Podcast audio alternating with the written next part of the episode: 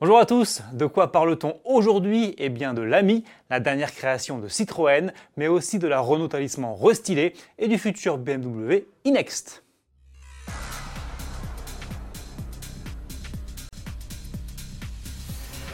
Vous vous en rappelez peut-être, il y a un an quasiment jour pour jour, Citroën présentait l'Ami One, un drôle de concept de quadricycle biplace 100% électrique pour la mobilité urbaine. Et eh bien aujourd'hui, voici sa version de série, l'Ami. Par rapport au concept, peu de changements. Il s'agit toujours d'un petit cube zéro émission de 2,41 m de long, 1,39 m de large et 1,52 m de haut. Le tout pour seulement 485 kg. Et l'intérieur, me demanderez-vous? Eh bien, c'est notre journaliste Stéphane Martin qui nous en parle. À l'intérieur comme à l'extérieur, on voit que Citroën a cherché à réduire l'écho au maximum. Donc à l'extérieur, ça se traduit par des pièces communes entre l'avant et l'arrière. À l'intérieur, ça se traduit par un équipement vraiment, vraiment limité. Mais finalement, si ça permet de contenir les coûts, pourquoi pas? Alors, il faut savoir que dans cette voiture, le volant est fixe, le siège conducteur s'ajuste en longueur. En revanche, le siège passager, lui, ne peut pas bouger. Le coffre se situe ici, un emplacement suffisant pour loger une valise cabine. Alors, face au conducteur, nous avons juste un petit combiné qui informe des, des principales choses de la voiture, notamment l'autonomie et la charge, et la vitesse, bien entendu.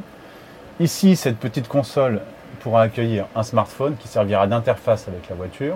Il n'y a pas d'autoradio, donc si vous voulez de la musique, ce sera soit via votre téléphone ou éventuellement Citroën a prévu un emplacement pour loger une enceinte nomade euh, connectée en Bluetooth. Un seul commodo qui regroupe les clignotants, le phare, les phares et les essuie-glaces. Ce petit crochet pour accrocher un sac, des petits rangements devant et pour le reste, euh, bah, après tout, est-ce qu'on a besoin d'autre chose? Non. Un frein à main, il est là. Et vous allez me dire, et la boîte de vitesse? Eh bien, c'est juste trois boutons qui sont logés à la gauche du conducteur. Autonomie 70 km, vitesse limite 45 km/h. Je vous rappelle que ce n'est pas une automobile mais un quadricycle à moteur, donc il faut respecter la législation. On embarque un petit moteur de 6 kW, une batterie de 5,5 kWh. Le moteur est à l'avant, c'est une traction. Et pour la commercialisation, ça se passe comment Stéphane?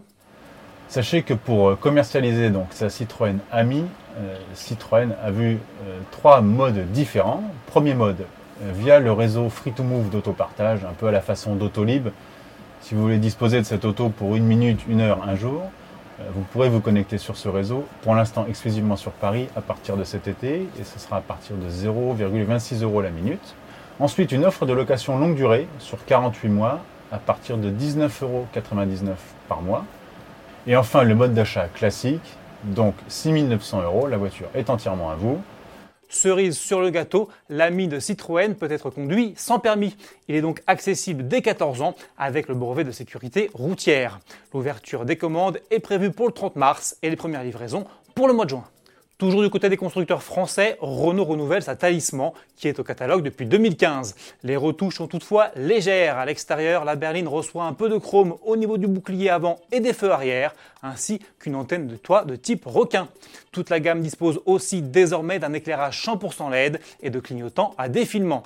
À l'intérieur, pas de grands bouleversements non plus. On trouve principalement de nouvelles selleries et une nouvelle décoration chromée autour de la console centrale qui dispose désormais d'un éclairage d'ambiance. Côté aide à la conduite, Renault annonce l'intégration d'un système de conduite autonome de niveau 2, alors que sous les capots, c'est le calme plat. La talisman restylé repart avec les blocs essence TCE 260 et 225 chevaux, ainsi qu'avec les diesels Blue DCI de 150, 160 et 200 chevaux, avec boîte manuelle 6 vitesses ou double embrayage à 7 rapports. La commercialisation débutera au mois de juin. Pour finir, voici des nouvelles du e-Next, le futur SUV électrique et autonome de BMW. Un an après avoir effectué ses premiers tours de roue en Suède, non loin du cercle polaire arctique, le modèle poursuit son développement dans un climat bien différent.